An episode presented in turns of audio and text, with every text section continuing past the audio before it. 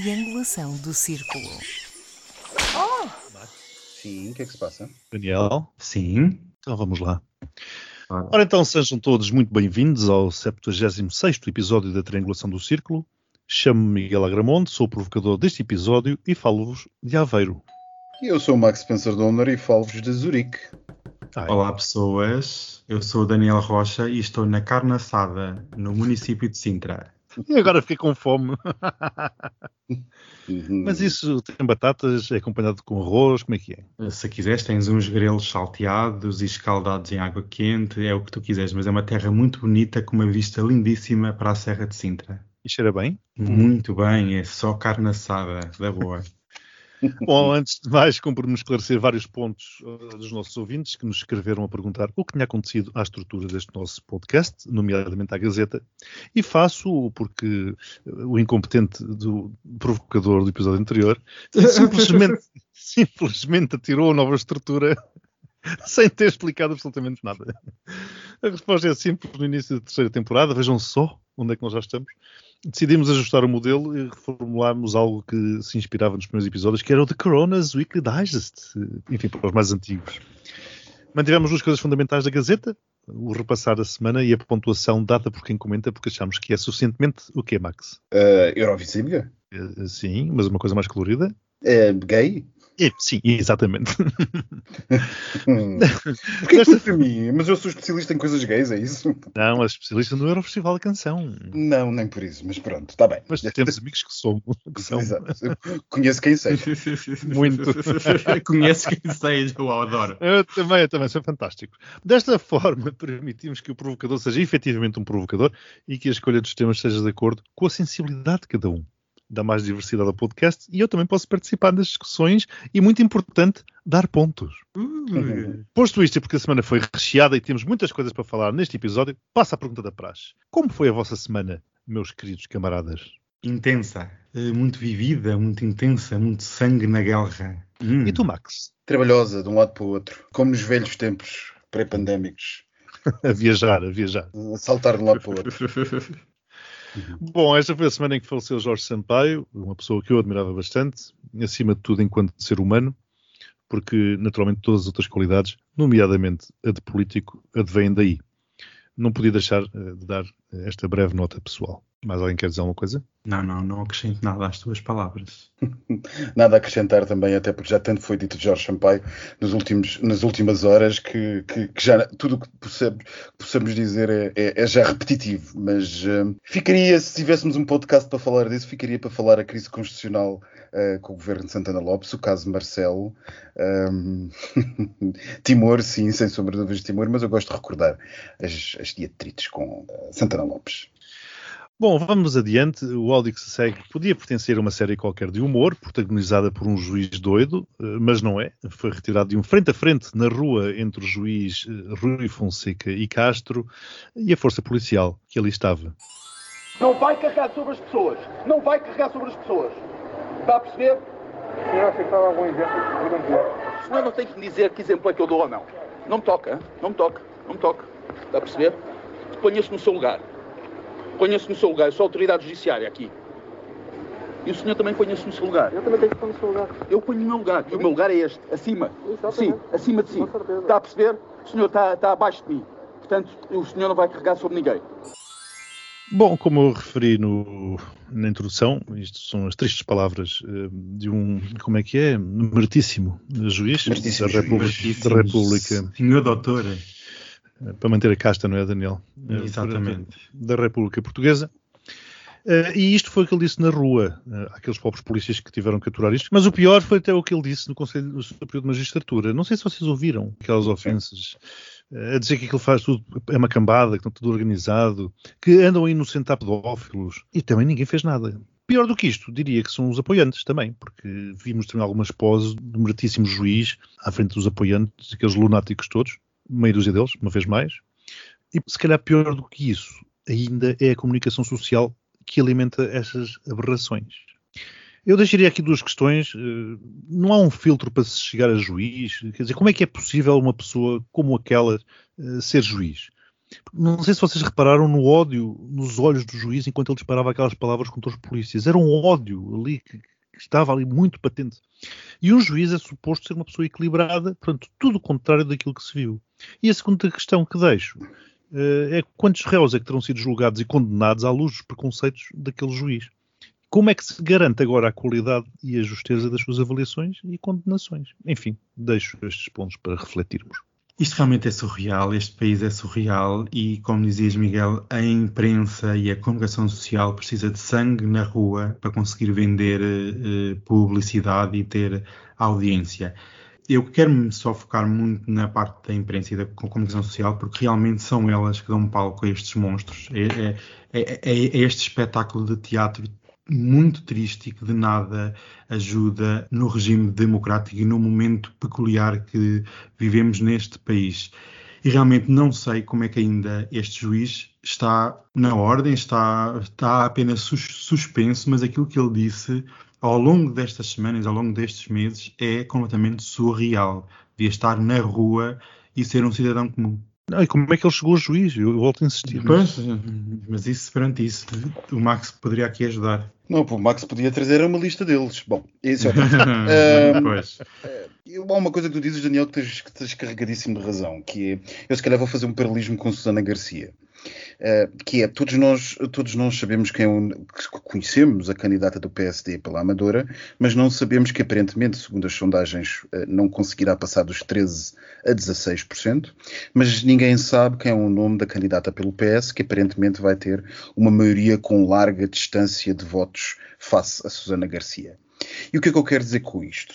Quer dizer que o país está preso numa roda viva e eu não sei muito bem quem é a culpa, se da imprensa, se nós que damos substrato a essa imprensa e razão de ser essa imprensa, e eh, o país está preso numa roda viva de perseguição da estupidez. Eu não sei se o senhor. Como é que ele se chama, o senhor juiz? Uh... Oh, Max, desculpa, não, não é perseguição, é perseguição mediática. Perseguição mediática. Mediática, não é? Perseguição, perseguição mediática no sentido de idolatração, não Exatamente. De, no sentido de, de perseguição, de, de, nesse sentido que tu interpretaste. Não, de idolatração, de seguir, de saber, querer saber, querer saber o que é que vai ser feito, o que é que disse, o que é que, o que, é que não disse, onde palco, é que está, e dar palco, dar palco, exatamente, de querer saber tudo e mais alguma coisa. E criar factos noticiosos que de outra forma não seriam. Eu não sei como é que o, o, o em causa chegou onde chegou, mas eu quero acreditar que a saúde mental é uma coisa e os problemas de saúde mental, uh, a recorrência minha, se calhar considerar saúde mental aquilo, se calhar pode ser pura e simplesmente estupidez ou talvez esperteza. Uh, mas a saúde mental é uma coisa que pode bater a todos os profissionais, incluindo um juiz. Agora, é óbvio que aquele senhor, eh, do ponto de vista jurídico, o, o, que ele disse foi uma quantidade incomensurável de disparates, até porque ele está suspenso.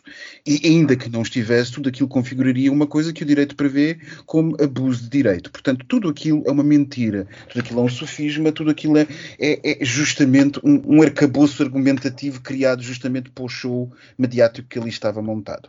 Pior, de facto, foi o que se passou dentro do Conselho Superior de Magistratura. O que se passou dentro do Conselho Superior de Magistratura é verdadeiramente vergonhoso e deixa a, a, justiça portuguesa ao nível dos comentários que o senhor fez. Como é que é possível que o Instituto aquela coisa honrosa, honrosa, cheia de soberba e de, de altivez, que é o Conselho Superior de Magistratura, ponto 1, um, se permita uma sessão daquelas. Ponto 2, porque carga d'água que havia câmaras em direto. Exato, eu exatamente. Eu sinceramente não percebi. Uh, porquê, que, porquê que estas imagens foram parar à imprensa? Quer dizer, porquê? Enfim, uh, há, há, muita coisa que fica por explicar aqui. E depois, neste embate de, entre os juízes que até em manifestações anti-vaxxers anti, anti e anti-proibicionistas, em que, curiosamente, os, as pessoas foram todas orientadas para vestir t-shirts pretas uh, por grupos de extrema-direita e o Sr. Doutor Juiz participou é muito interessante reparar, uh, ou por outra tentar perceber como é que vai ser este embate entre o juiz super poderoso e um partido como o Chega que adora proteger os polícias. Quem é que sai aqui mais popular no auditório do Chega? O juiz ou os polícias que não foram respeitados por um criminoso? É uma excelente questão que deixamos em aberto para o nosso auditório refletir, porque sinceramente a resposta não é fácil. Não é fácil. Nada. Um segundo áudio deste episódio é trazido pelo Daniel eu dizia que isto é uma resenha humorística, não é? É tipo um pote porri, um pote porri de várias, de várias situações que aconteceram ao longo da semana, Daniel. Isto é um resumo da semana política eh, em Portugal. O- realmente este país nunca para de surpreender. Eu vou aqui fazer um pequeno contexto. Isto são três excertos. O primeiro corresponde a uma entrevista conduzida pelo Miguel Sousa Tavares na TVI ao ainda Primeiro-Ministro. Parece que está de saída dentro de alguns tempos. O segundo excerto é da entrevista de Medina e Moedas eh, para a Câmara de Lisboa na TVI 24. E o último é o nosso queridíssimo Escorpião Mor, eh, é o nosso queridíssimo Marcelo Rebelo de Souza, onde encontra a administração da TAP na esplanada da cidadela de Cascais, onde decorria um Conselho de Estado. Essa parte eu não sabia. De quê? Dessa da, da administração da TAP na cidadela de Cascais. é muito- Não, vou- olha, ele sai, o, eu agora só que uma parte, o Marcelo sai, porta fora, máscarazinho e tal, de repente encontra na esplanada quem? A administração da TAP, como se eu quando vou à esplanada encontro a minha vizinha do primeiro direito. Não encontro a administração da TAP, mas pronto, estas são coisas... Com a recém-impulsada portuguesa. CEO, Exatamente. que não se que sabia onde é que havia de se meter. português tal. se- Vamos lá ouvir. Vi com satisfação que Ah, esteve, tenho enfim que ver alguma coisa com satisfação, homem. que esteve Já me estava a fazer aqui esteve impressão. do seu O Fernando, o Fernando é um homem rico. Não é um homem rico. Comparativamente não sei, com a média? pronto, então Ah, é um não homem tenho rico, nenhuma dúvida. aqui já o que disse. Mas não tenho Mas eu conheço dúvida. muitas pessoas de classe média Claro. que conseguem, para uma casa de 250 mil euros, Ah. conseguem não só ter conseguir poupar 20 mil euros para dar entrada ou com ajudas 20 mil familiares e que pagam menos nunca renda acessível. fundamental corra bem. É muito importante para o país. Corra bem. Ora, bom chão. Boa sorte. Obrigado. Boa sorte. É também boa sorte para Portugal. Obrigado. Portugal tem os portugueses têm muito dinheiro investido aí. Bom, eu, eu vou, eu vou comentar muito rapidamente. Olha, relativamente à parte da entrevista do Miguel Sousa Tavares ao Costa, eu também digo, até que enfim, até que enfim. É aquela parte do homem e tal, não sei porque houve ali uma coisa tipo porreiro pá. Não sei, pelo menos foi a sensação Uhum. do, do porreiro pá, aquela coisa. Relativamente eh, àquilo que Moedas disse, portanto, a classe média a poupar 20 mil, portanto, a comprar uma casa de 250 mil euros e, e- e conseguindo poupar 20 mil euros para dar a entrada dessa mesma casa, que eu conheço muita gente, como dizer, quer dizer, não sei, acho que há aqui uma discrepância qualquer na definição de classe média em Portugal. Portanto, alguém da classe média que nos esteja a ouvir, eh, que consiga poupar 20 mil euros para dar como entrada de uma casa de 250 mil, olha, agradeço que nos mandem um, um e-mail. É darkroom.triangulacaldo.pt Relativamente ao, ao ao último, ao último áudio, eh, o do Presidente da República, patriarca, a deixar recados à nova CEO da TAP, e em francês, eh, não vai ela não perceber português, sei lá, ou alguém não lhe traduzir convenientemente, ou nem sequer traduzir mesmo nada, sei lá. Portanto, é efetivamente fundamental que corra bem, já ainda desiste há muito tempo, para todos os portugueses. Bonne chance! Ai meu Deus. Eu não tenho nada a acrescentar. eu não tenho nada a acrescentar. Eu, curiosamente, não consigo acrescentar nada ao que tu disseste, Miguel. Bom chance para nós todos, porque aquilo parece Exato. que não vai parar tão depressa. Exatamente. chance! E quanto a moedas, aquilo que nós percebemos esta semana, ou por outra, não percebemos, já todos sabíamos, mas aquilo que, que saiu claro desta semana é que nós temos uma elite, e atenção, isto não é só à direita, coincidiu esta semana ser com gente identificada pela direita, mas há uma elite no país que não tem mesmo noção. Ponto final, parágrafo. Não tem noção. Não tem É noção. São Não tem uns sem noção. noção, sem São noção. sem noção, vivem rodeados das suas coisas, adaptam É o seu discurso em função eh, daquilo que é necessário dizer ao povo a determinado momento, mas de vez em quando sai-lhes estas coisas. Pronto, eh, já não se fazem políticos como antigamente. Realmente isto é o calibre que temos em Portugal. Esta situação. Um pequeno reparo ao comentário do Carlos Moedas e do.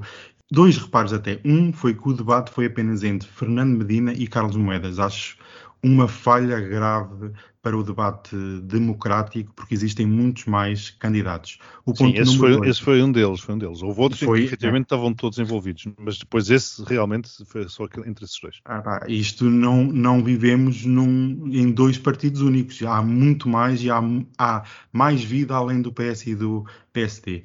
Um último reparo ao comentário do É Carlos com Moedas. estas coisas, Daniel, se me permites, é com estas coisas que os Nunos Gracianos sobem. Exatamente. O votante, a pessoa que vota, esta gente fala em 250 mil euros como se fossem amendoins. Já, eu tenho, eu conheço pessoas que compram casas de 250 mil euros. Amigo, da classe média. Da, cla da classe eu, média. Eu conheço. É uma definição conheço, vaga. Mas não são Sim. propriamente da classe média. Exatamente. Porque, primeiro, os bancos para já não emprestam os 10, só os 10%, porque tens de ter sempre despesas de, com as custas do processo e de escritura. Por isso, logo está erradíssimo aquilo que ele, que ele disse. E são raros os bancos que emprestam só 10%, emprestam, precisam de mais capital. Por isso, como é que é possível alguém ter que poupar 30 ou 40 mil euros em vez dos 20 que Carlos Moedas falou? Isso é surreal e parece que vivem em Marte. Surreal mesmo. E quanto ao Marcelo, já está tudo dito. Boa sorte. Meus queridos, temos que acelerar. Vamos começar com os temas então que nos propomos falar esta semana. E eu vou começar com um que é o aumento do custo de energia. E pelo que ouvimos das bocas de especialistas durante esta semana, a subida do preço da luz é inevitável por causa do aumento do preço da matéria-prima. Para se ter uma ideia do que falo, há cerca de um ano o preço no mercado ibérico da eletricidade, o chamado MIBEL, era de 50 euros por megawatt-hora. Nesta semana que passou, chegou a aproximar-se por algumas horas dos 150 euros pelos mesmos megawatt-hora, ou seja, três vezes mais, em apenas um ano. É claro que faz este episódio, a Associação dos Grandes Consumidores fala numa situação particularmente preocupante que poderá fazer duplicar o peso de eletricidade nos custos variáveis de produção das empresas de 30% para 60%. E por causa disso, já falam ou ameaçam com deslocalizações para fora do país e as empresas comercializadoras pedem uma mudança no sistema de fixação dos preços. No entanto, o governo tem vindo a público falar nas famosas almofadas que anularão, ou pelo menos amortecerão, os efeitos dos aumentos. Daniel, eu vi-te bastante revoltado nas redes sociais esta semana por causa disto e lanço-te o desafio para começares o comentário. Isto realmente é uma palhaçada, porque eu tenho visto nos últimos tempos, da parte do governo, um, um certo otimismo na recuperação económica, um otimismo que roça muito irritante, porque podemos ver aqui no aumento do custo da energia e no aumento do custo dos combustíveis e no aumento da inflação em todos os bens de consumo diário, como é que o país que já que temos, que já é frágil eh, no momento económico e social que vivemos, como é que será capaz, como tu bem disseste, Miguel, como é que as empresas, como é que a sociedade no geral conseguem ultrapassar esta crise gravíssima com estes custos todos? E o governo, mais uma vez, continua a olhar para o lado e dizer que ah, isto tudo é como as almofadas financeiras, mas não fala que o déficit tarifário português é gigantesco e vai ter que ser pago de alguma forma. E pronto, as alterações climáticas aqui estão e, pessoal, boa, zero, que isto é medonho. Vem aí uma crise social que nós não estamos bem a ver a situação. Mibel dá um bom nome para trava, não dá? dava, dava. Depois deste pequeno apontamento, LGBT. eu disse, que hoje, LGBT, eu disse que hoje ia ser sucinto. Eu não tenho muito a acrescentar ao que vocês disseram sobre esta questão. Uh, não, sou, não, não me parece que a questão seja ainda tão drástica e tão dramática como o Daniel estava a, a dizer, mas o perigo é sério.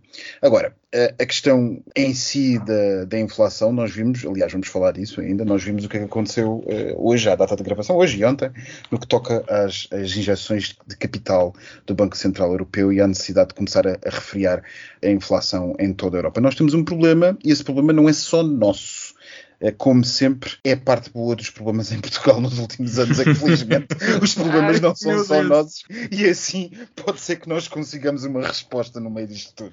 Porque Sim, se os mas- problemas forem só nossos, aí sim é que nós estamos bem lixados com F grande. Sim, eh, Max, mas o caso, no caso específico de energia não, são só- não é só nosso, efetivamente, é nosso e de Espanha, ou seja, é um problema ibérico. O que eu acho é que os custos altos em Portugal, em Espanha e, Portu- e sobretudo Portugal, podem pôr em causa a possibilidade de diversificação da nossa economia, porque não há eh, setor secundário que consiga viver eh, com estes custos assim. É impossível produzir, é impossível ser competitivo. Naturalmente, e além disso também vai ser impossível aquecer as casas no inverno. Digo Não, eu. vai ser impossível aquecer as casas no inverno, mas isso, isso infelizmente já é há muito tempo. Zero pontos. Ai, meu Deus. Pegando naquela ligação que o Max estava a fazer, aparentemente os estímulos monetários criados pelos vários Estados-membros da União Europeia para contrariar os efeitos da pandemia, aliado a uma forte recuperação do crescimento da zona euro, que se tem verificado à medida que a vacinação vai aumentando, que levou, ou espera-se que leve, a um aumento da inflação acima do esperado. Segundo o BCE, prevê-se que as atividades económicas excedam os níveis da pré-pandemia até ao final do ano, tendo sido revistas em alta as projeções de crescimento ainda para este ano, que poderá atingir os 5%.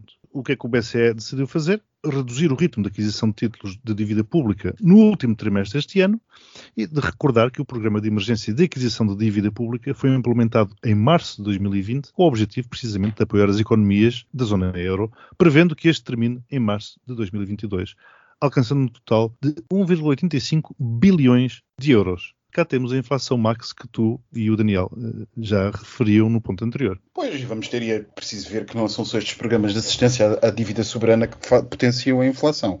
Há também os outros programas que vão, que as famosas bazucas que nós vamos começar a ter a entrar pela, pela Europa dentro, que necessariamente vão ter efeitos inflacionistas. Acrescente-se a isso a famosa subida de quase todos os, os fatores produtivos que nós temos e com os custos de produção, como os famosos chips que o nosso amigo Daniel está sempre tantas vezes a falar, e e os custos da construção civil, que estão altíssimos. Quem no mercado à procura de construção civil tem reparado como as coisas têm subido 20, 30, 40% às vezes em 2, 3, 4 meses. E não, isto não vai ser bonito, não. Este inverno é capaz de ser um inverno de todos os terrores para alguns setores económicos. Eu assisti à conferência em direto e realmente começaram a soar os alarmes no Banco Central Europeu. A meta estabelecida ultrapassou os 2%, está oficialmente nos 3% a nível europeu, mas é preciso notar que em vários países da zona euro a inflação roça já os 8 e 9%. Isto não é como a Cristiane Lagarde, a Presidente do Banco Central Europeu, afirmou, isto é passageiro e da mesma forma que o Presidente do Banco Central norte-americano fala, a inflação é passageira. Mas como o Max estava aqui a dizer, todas as matérias-primas, sejam elas de construção ou de alimentação, tudo subiu. Tudo ficou mais caro também devido à injeção grande de dinheiro fresco nas economias europeias. Existe demasiado dinheiro a circular e esse dinheiro tem que ser reduzido. Eu não sei como é que um país como Portugal, frágil, que com estas situações económicas que estamos agora aqui a anunciar, como é que vai enfrentar a retirada de estímulos de compra de dívida.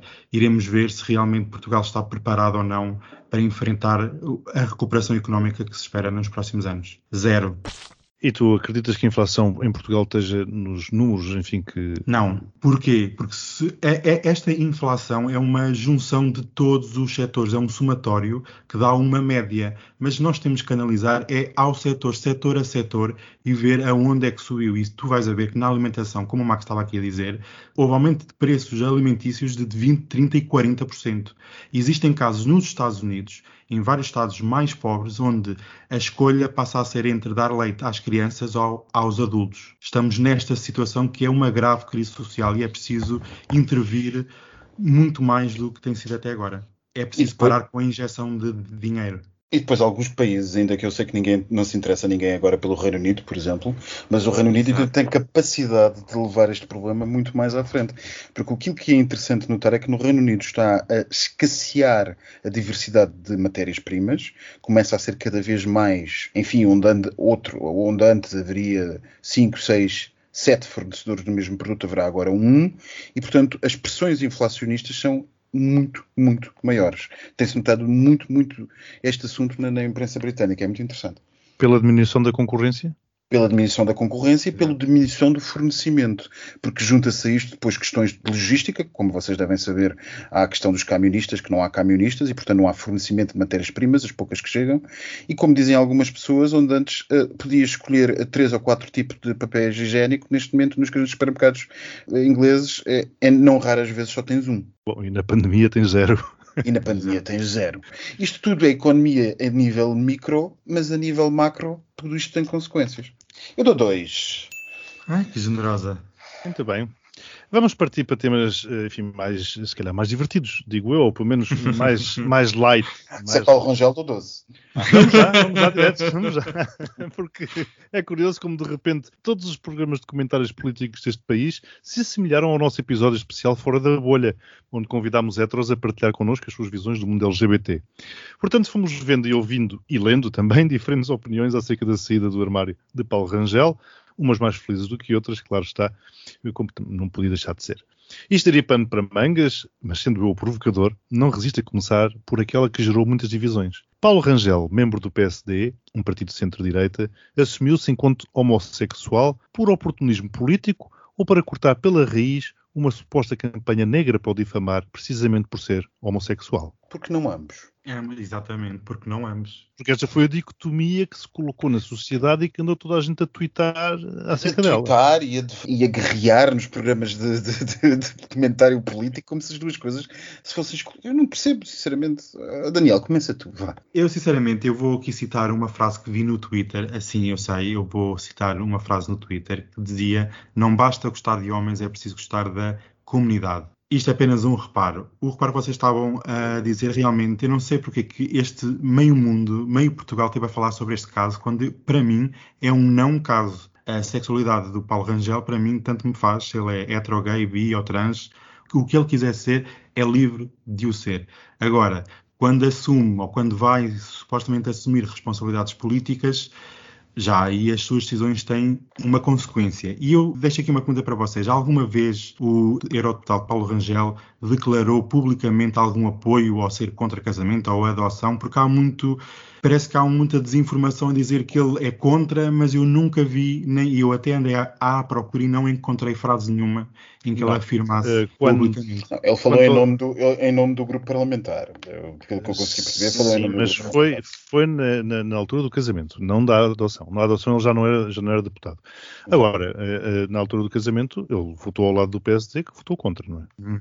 Ok, pronto, tem, tem, essa parte de indiretamente ou diretamente, pronto. Nem fez uma notinha de, de repúdio ou de como é tão. Não sei, a questão, a questão aliás. Que Declaração de voto. Ou isso, desculpa. Não, não fez, não fez. A questão é, muita gente tem reparado, é, sendo ele de direita, não tem o direito de ser contra o casamento entre pessoas do mesmo sexo? Ele é livre de fazer o que ele quiser. Vivemos e nós, acreditamos, e nós acreditamos que ele é contra o casamento? Claro que não. Não. Obviamente que não. não. Óbvio que não. Óbvio que não é. É, é. é que até a colocação do assunto nesse nível de ele é, é, é, homossexual, mas tem direito a ser conservador, é assumir que ele eh, em si e por si mesmo é contra o casamento gay, que nunca ninguém lhe perguntou. E essa é que vai ser a parte divertida. Essa uhum. que é a uhum. parte que eu gostava de ouvir e que eu espero que ainda aconteça, que algum jornalista lhe pergunte aquilo que o senhor é, é o que é, mas aquilo que escolheu ser é conservador. O que tem a dizer sobre o casamento gay e porque é que de, tendo a dizer agora isto, admitindo que seja diferente do que era há uns anos, há mais de 10 anos, o que é que mudou? Porque a parte que interessa agora analisar em Rangel não é o Rangel homossexual, que isso impressionou tanto quanto, uh, quanto o Papa ser católico. Agora, o que tem de interessante é, e aquilo que seria verdadeiramente relevante é questionar o candidato à liderança do PSD sobre as suas decisões no que toca a direitos LGBT e colocar a questão na esfera do público, não na esfera do privado. Porque a esfera do privado, o que é que ele fez ou deixou de fazer e porque é que o fez e o que é que aproveitou, só na cabeça dele é que está. Nós podemos ter a nossa opinião. Eu acho que foi um misto de duas coisas, seguramente mais norteadas por calculismo político do que outra coisa qualquer. Concordo. Até porque até porque esse calculismo político eh, não terá sido alheio o facto de ser justamente, ter sido feito no programa em que foi, não é? Não foi um programa, exatamente. Não, exatamente. Um programa, não foi um programa propriamente de debate político ou o que quer que seja, foi um programa de olhos nos olhos, que até é suposto lacrimejar um bocadinho no, no final e, e dizer-se qualquer coisa sobre a sua mãe ou sobre o gato que morreu ou qualquer coisa. E, e é um programa feito justamente para ganhar, eh, para cativar uma audiência mais popular e mais fiel a este tipo de, de emoções. Eh, não foi uma questão política. Agora, no bom costume português do ah, isso é uma coisa que não se fala, mas que orgulho, que, que extraordinária, extraordinária capacidade teve este político de assumir uma coisa. Agora cai um manto sobre o assunto e não se vai falar. Mal do jornalista que lhe pergunte, já que admitiu que é homossexual, diga lá o que é que acha do casamento uh, entre pessoas do mesmo sexo. Porque isto acaba por ser uma dupla proteção. Porque em Portugal só se fala de A ou B ou C político ou não ser homossexual quando essa pessoa não fala sobre o assunto. Quando essa pessoa falar sobre o assunto, ah, pronto, toda a gente já sabia e agora é feio falar. Fala-se fala fala de coragem, depois ele próprio de coragem, faz o elogio de é, coragem. Atenção, é eu não quero, fácil, que é mais eu, fácil. Eu não quero menorizar a saída do armário. A saída do armário é um momento único. Exatamente. Mas vamos e vinhamos. Paulo Rangel não saiu do armário. Paulo Rangel fez um jogo de cálculo político que implicava a assunção da sua homossexualidade. E não é só isso, Max. Ele sai de um armário para um mundo eh, que lhe é muito confortável, ao contrário da, meu, da esmagadora maioria dos gays. Que é para um mundo que lhe é muito confortável. Portanto, Paulo Rangel, quando sai, quando se faz esta saída do armário, para mim é uma saída do armário que vale o que vale e que dita o que dita. É bom abrirá portas para que, se calhar, nos rankings da, da, da direita portuguesa mais pessoas consigam dizer ah, seguramente que sim, mas nós não nascemos ontem. E há bocado estavas a falar no mundo, na esfera privada, Max, uh, o, o, Daniel falou no Twitter, eu joguei que de repente algum de vocês fosse falar nas declarações de José Magalhães no próprio ah. Twitter. Ah, é, portanto, é, o que eu pergunto é, agora que, no, que, que, já não é apenas a orientação sexual que é alvo de perseguição, terão passado a ser os atos sexuais em si também alvo de escrutínio público? Paulo Corte Real dizia há uns dias na SIC, numa brilhante, para quem não, eventualmente não conhece o nosso auditório, Paulo Corte Real, provavelmente um dos maiores uh, ativistas portugueses LGBT, além de, de, reputado professor universitário, mas coitado ficou mais conhecido por ser ativista LGBT, do que por ser um excelente professor universitário com um currículo feito nos Estados Unidos. Mas pronto, é o que é. É o paneleiro antes de ser o, uh, o intelectual. Mas Paulo Corte Real, convidado a falar num desses grupos de, de heteros que falava um bocado como a nossa, a nossa episódio da, da, da triangulação de, de, de, celebração do orgulho em que pedimos aos nossos convidados heteros para falarem sobre a comunidade LGBT. Paulo Corte Real foi tirado a um circo de feras em que estavam quatro ou cinco comentadores e que dizia justamente isso é muito engraçado é a nossa cultura portuguesa, em que nós achamos, por simplesmente, que o que acontece no quarto é uma coisa assim um bocado estranha, e portanto, os homossexuais é, é sempre um, uh, não vou falar, não vou dizer, e depois é neste contexto que aparece esse deputado, uh, como é que é? José Magalhães, não é? José Magalhães, que José Magalhães, do PS, com um comentário absolutamente nojento. Nojento porque, ponto um, assume uh, o paralelismo entre uma coisa e outra. Ponto dois, porque fala daquilo que não tem que falar. E ponto três, porque, por amor de Deus, é o século XXI, com aborrecimento aborrecida pode ser a vida de uma pessoa se não tiver meia dúzia de, umas, de uns kinks. E ponto 4, eh, ponto quatro, ele sabe muito do que está a falar. E sabe muito do que está a uhum. falar, sabe muito do que está a falar.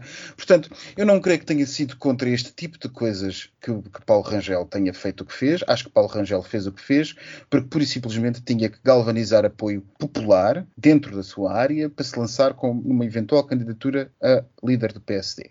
Agora, José Magalhães desprestigiou a sua função e, sinceramente, o PS devia lhe dar um valente puxão de orelhas. É uma vergonha para o PS isto. Pontos, pontos? A José Magalhães ou Paulo Rangel? José Magalhães é menos de zero. Esse porco nojento. a Paulo Rangel. 12, Paulo Rangel a, 12. A Paulo Rangel eu vou-lhe dar 8 eh, pontos, eh, porque ah. não foi completamente eh, não foi completamente uma saída de armário, mas a saída do armário já tinha sido, porque amiga, nós já nos cruzámos em muitos sítios. 8 pontos. E quem Bom, é que está por trás dessa campanha? Enfim, enfim. É exato, essa é a pergunta. Quem é que está por trás dessa campanha? Porque ninguém fez a pergunta. Porque aparentemente há uma campanha difamatória. Sim. E depois? Onde é que está a investigação? Pois. Bem, o tema seguinte eh, merece uma introdução devida, porque parece uma telenovela de baixo orçamento. No passado dia 18 de junho devia ter acontecido o primeiro voo de retoma da Cabo Verde Airlines, que ligaria o arquipélago a Lisboa, mas aparentemente foi tudo uma encenação da Loftleider Icelandic. Que é basicamente para... a, holding, a holding que controla a Icelandair, para ser mais fácil. Ok, para arrastar o Boeing 757 da Cabo Verde Airlines em Lisboa. Conhecedor de tal situação, o nosso presidente, Marcelo Rebelo de Sousa, chamou o nosso primeiro-ministro António Costa e pediu-lhe, assim como quem não quer a coisa, para avisar o primeiro-ministro de Cabo Verde de tal situação. Com o governo cabo-verdiano de sobreaviso, resolveram montar uma contra-encenação. Chamaram a administração da Aeroportos e Segurança Aérea para meterem uma providência cautelar dizendo que o avião não iria sair até serem pagas as supostas dívidas da Cabo Verde Airlines para com essa empresa que gera os aeroportos daquele país. E com isto, Marcelo interferiu, por intermédio de Costa, numa questão de direito internacional entre outros dois países. Não é, Max? É, que, é pior ainda do que isso. Não é uma questão de direito internacional entre, dois, entre os dois outros países. É uma questão de direito contratual entre um credor e um devedor. E, portanto, não sendo uma questão de direito internacional, é uma questão de direito internacional privado, mas acima de tudo é uma questão de direito de contrato. A Loftider Icelandic, que é basicamente a dona uh, das linhas aéreas da Islândia, uh, Icelandair, tem a legitimidade como credor, como teria qualquer outro credor, de fazer valer os seus direitos perante um devedor, ou de pelo menos solicitar a um tribunal que analise se esse devedor é ou não devedor e se esse tribunal considerar que há razões para crer que é devedor, possa então fazer um arresto de bens, por exemplo. É de elementar numa democracia avançada que haja uma separação de poderes entre executivo e judicial uh, e legislativo o judicial deve ser completamente imparcial e não pode ser uh, enfim, ter interferências políticas e vice-versa. Isso só acontece normalmente numa China ou numa Rússia. Mas depois há uma coisa em Portugal que se chama nepotismo.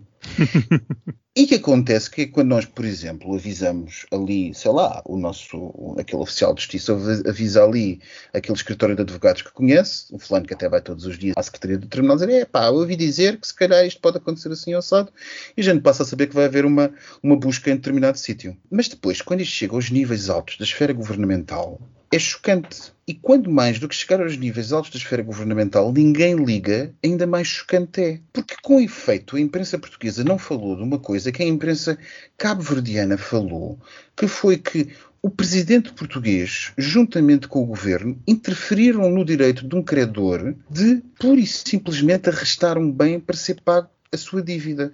Dir-me-ão, ai, malandros islandeses que iam arrestar um, um avião cabo-verdiano, um país pobre. Pronto, mas quando estamos a falar de direitos de contratos, não estamos a falar propriamente de, de interesses deste, deste, calibre. Estamos a falar de alguém que deu dinheiro e alguém tem que pagar uma dívida. E esse alguém que, que, que tem que pagar uma dívida, por alguma razão, achou que teria o seu crédito protegido num sistema de lei ocidental de uma democracia como a portuguesa. Mas não. Enganou-se. Enganou-se. Enganou-se.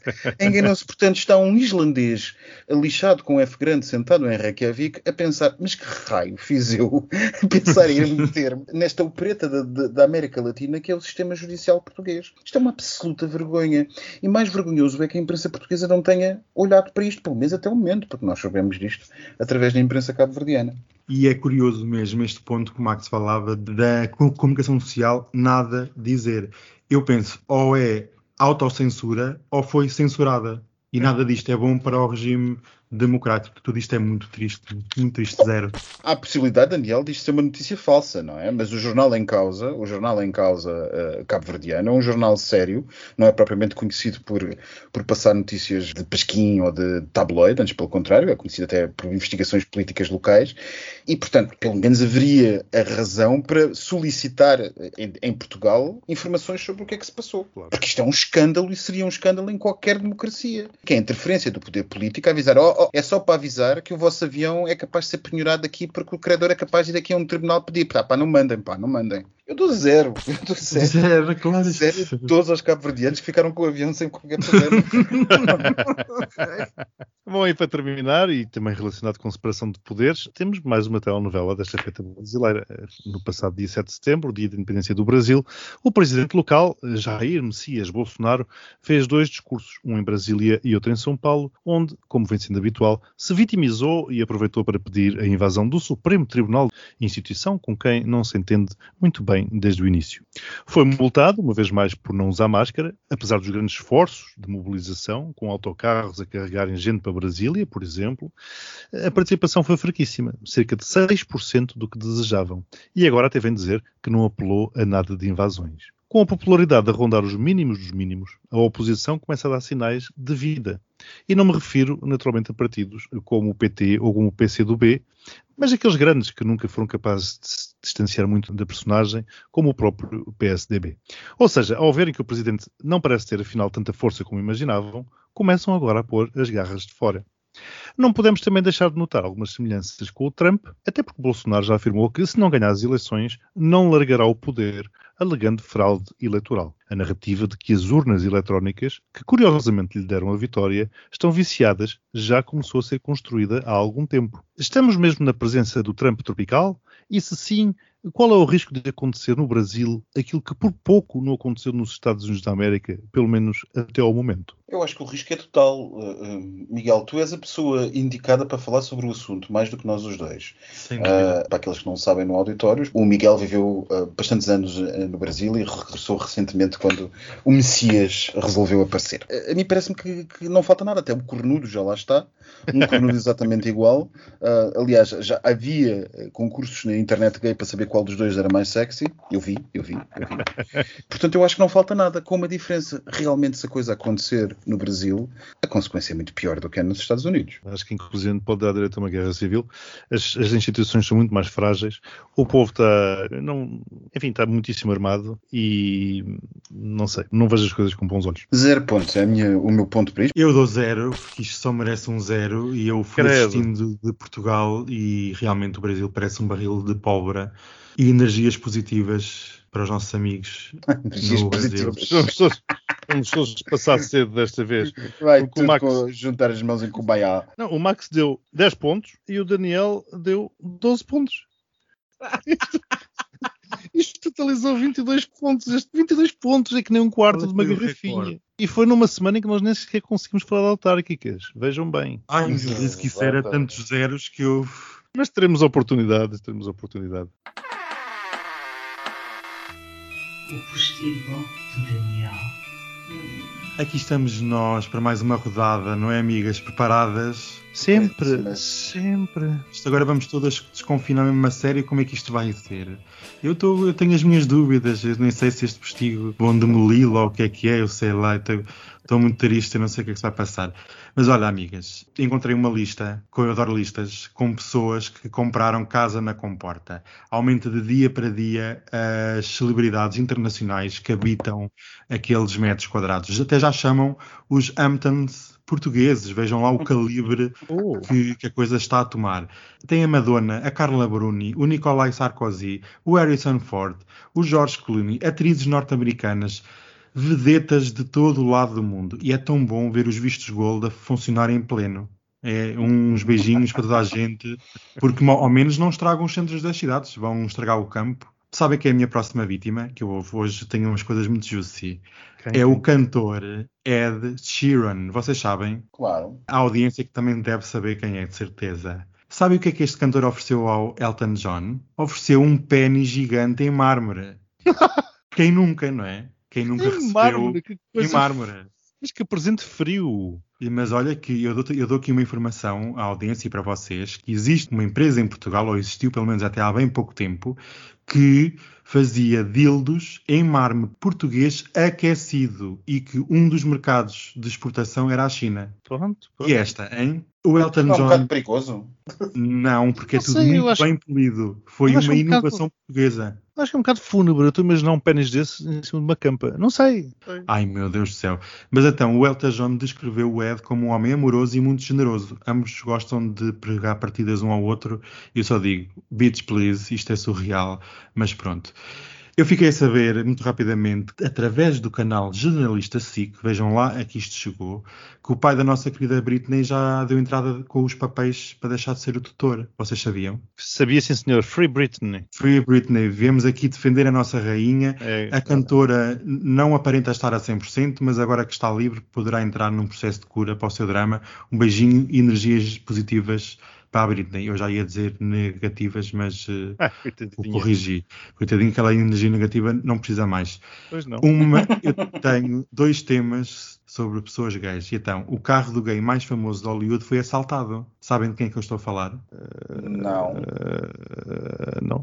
Do Tom Cruise, amigas. Foi assaltado e levaram o guião do novo filme, mas entretanto já foi recuperado. Mas O Tom É, Cruise é é gay. gay. Exato, o Tom Cruise é gay. Ah, procurem no, no Reddit ou no Twitter que vocês encontram um montão de informação, é só escolher. Mas sabem quem é que foi o outro gay famosíssimo que passou por Portugal? Vocês adivinham? Hum, Nem me atrevo. O João Travolta! Ah! Ele sobrevoou Portugal no seu Boeing e registou o momento nas redes sociais. E, pelo que eu sei, a nova moda é cruising no ar. Ele tem, ele tem um 7400, ele tem um jumbo. não tem nada, Sim, tem um 707. Ai, ah, já Ai, trocou. sei. Eu acho que é um 707. Eu pensava que era um 747. Vocês depois eh, elucidam a audiência sobre o que é que ele tem, se é grande, se é pequeno. Mas pronto, eu tenho aqui uma última informação linda, que é, vocês sabem que é o maior troll de todos os tempos, não sabem? Quem? Lil Nas X, Ah, sim. Ah. a nossa querida amiga, chocou o mundo ao anunciar que estava grávido. Pesquisem aí no Google. As coisas que vocês sabem. Ai meu Deus, vocês Vão não. ver as fotos. É um máximo as fotos. O que é que vocês acham? Espera, Alguém sei de certeza que vai gostar de ver. Ah, com uma cor Ah. de flores na cabeça. Exatamente. Gostam? Ah, e gosto, gostei muito. Ai, Jesus. Não é o maior troll de todos os tempos. Pronto, a gente já me perdi por outras fotografias dele. Mas, mas, mas, mas, mas, pois. Ai, ai, ai, que umas muito giras. Mas, mas, ok. E pronto, é isto, amigas. Eu estou absolutamente chocada. Beijinhos para o Lil Nas, gosto muito dele. beijinhos para Adoro. toda a gente. Beijinhos e até para a semana. Beijinhos. Nada, beijinho.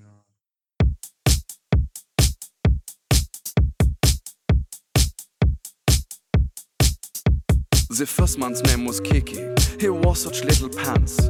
His brother was the champion, but Kiki loved to dance.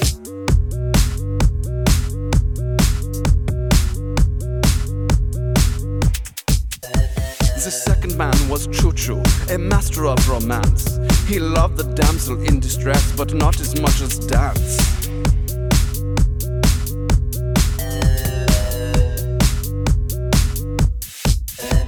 And then one day it happened. They went off to the world. They went on to a journey, idolized by the boys and girls. They learned so many lessons in all the foreign lands. But no matter where they wound up, they never stopped the dance.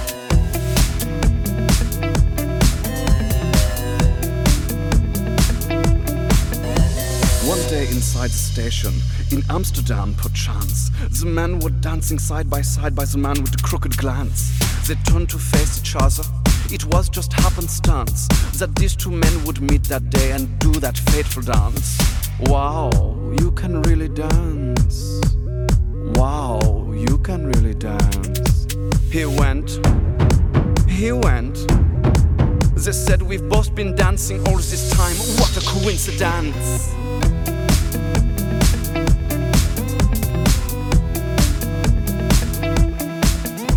And then they danced together like no one's danced before.